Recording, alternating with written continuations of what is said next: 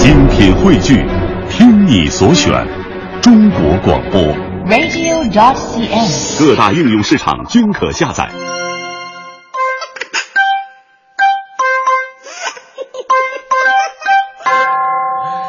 好，欢迎各位来到今天的大明脱口秀，我是大明。前两天呢，有人问我说：“大明啊，你作为一个东北人，而且是一个做节目还算是比较犀利的主持人，你是不是一个脾气不太好的人呢？”听到之后，我就特别纳闷我质问：谁说东北人脾气就一定不好了呢？啊，谁说做节目犀利人就暴躁呢？啊，你们不要总戴着有色眼镜来看我。我这个人从来不生气，非常温和，知道吗？哎呀，他当时气我把桌子给掀了，你知道吗？开个玩笑，我这个人就是这么幽默，我脾气特别好，真的，大家伙都知道，一般胖子的脾气都很不错，因为心宽的人才能体胖嘛。我脾气好到什么地步了呢？好到我我好。我我就像沉默的羔羊，不仅任人宰割，而且之前还能帮你磨刀的类型。我以前的女朋友是学医的，我妈从小就教育我嘛说，找个学医的媳妇儿特别好，老了以后呢能能有个依靠。我这人听话嘛，我就找了一个医学院的姑娘，结果她刚到校嘛，她学护理扎针儿啊，说这个扎萝卜没手感，问扎我行不行？我说我这脾气好，扎吧，男的，怕啥的？不就这点痛苦吗？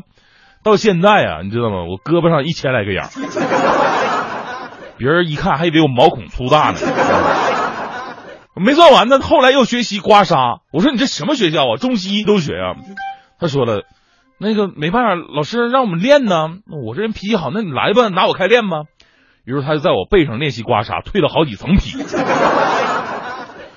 后来他又学习什么针灸啊、拔罐啊、抽血呀、我跟你说呀、毫不夸张的讲，我现在也是走过几次鬼门关的人。但是我的脾气好，我特别能忍。不过我俩最后还是分手了，也不能怪他，最后还是我个人的原因，因为后来我听说他们大四要学解剖，当时我就心想，我妈让我找个学医的，是因为到老的时候能有个依靠。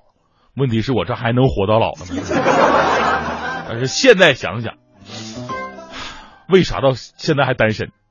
不就是在爱情面前，我退缩了吗？我还是不够勇敢，我就为什么不相信他能把我缝起来呢？哎，我的脾气就是这么好，所以呢，后来从事这个行业，做了节目，也希望在节目里边啊传递一些快乐，让大家听完以后哎开心呐、幸福啊，减一些脾气。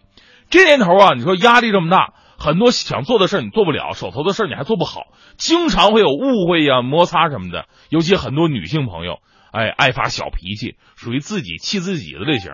旁边男生没觉得怎么样呢？哎呀，这玩意儿自己气的就受不了了。因为女生嘛，她比较感性，情绪容易波动，这都很正常。每个人都有一万个发脾气的理由，但是呢，我只有一个提醒您不能发脾气的理由。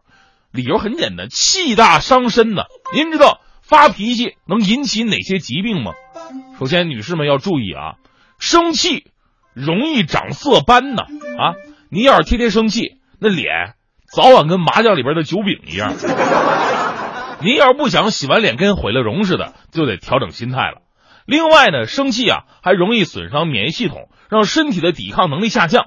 生气呢引引发甲亢。啊，大脑的小细脖，干吃饭不干活，就就就这样的。生气呢，让人心肌缺氧啊。有句话说得好嘛，人一激动啊，气血上涌，血都跑到脑袋上面来了，心脏就不够了。心脏为了满足身体需要，只能加倍工作，导致心律不齐。还有一个最常识的，大家都知道，怒伤肝嘛，生气对肝脏也不好，还会导致胃溃疡。情绪冲动的时候，呼吸会急促。甚至出现过度换气的情况，您看着您生气呢，站那一动不动的，我跟你说，呼吸的速度跟博尔特跑一百米没什么两样。问题是人家跑完了能拿个金牌，你生完气得个肺癌，太不值得了，对不对？当然，最可怕的是什么呢？生气啊，会让脑细胞衰老加速。你说本来人就不聪明，这再一生气，脑袋变成中国石化了。更严重的后果血液一起上涌，脑血管宽窄就那么大，相当于四车道并排挤了八辆车，然后就听噗的一声。玩过切水果的游戏吗？这脑袋就跟那切完的西瓜似的。不能再说了，西瓜都卖不出去了。昨晚我还看一新闻，说来自美国哈佛大学的一份调查报告显示啊，一个人如果一天发五次脾气的话，这心脏病的发病几率会比正常的要高一百五十七倍啊！一百五十七倍，这什么概率啊？很多人在心脏病发作之前，往往都大发过一场脾气。所以呢，很多人发完脾气都会说：“哎呀，我伤心呐！”我跟你说呀，这玩意儿不是说说而已，真的伤心，你知道吗？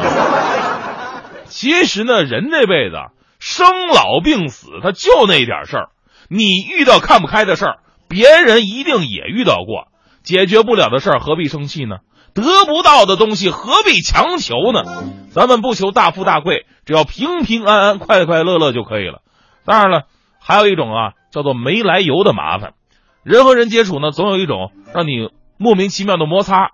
比方说，遇到一个人，哎呀，这个人就看你不顺眼，哎，这确实是有啊。看你不顺眼，他就诋毁你、侮辱你啊、造谣你，你怎么办呢？理不理他呢？给各位讲个故事哈。呃，话说有一位禅师，在旅途当中啊，就碰到了这么一位不太喜欢他的人，连续好几天，这人啊，用尽各种的方法侮辱。啊！诋毁、污蔑这个禅师，但禅师呢一直不为所动。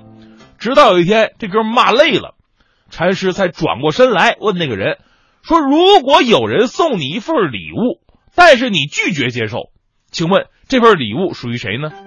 那人回答了：“如果拒绝接受的话，那这份礼物就属于原本送礼的那个人呗。”禅师说了：“没错啊，如果我不接受你的谩骂，那你不搁那自己骂自己呢吗？”这故事太有哲理了，所以啊，我我突然明白一个道理：为什么每次我说黄欢坏话，他都坐我旁边不反击？我还一直纳闷，我说：“哎，这老娘们你脾气真好，你看。”后来我才明白，原来这个世界上最好的报复就是不理睬你。不会是报复大师天蝎座呀？这正是。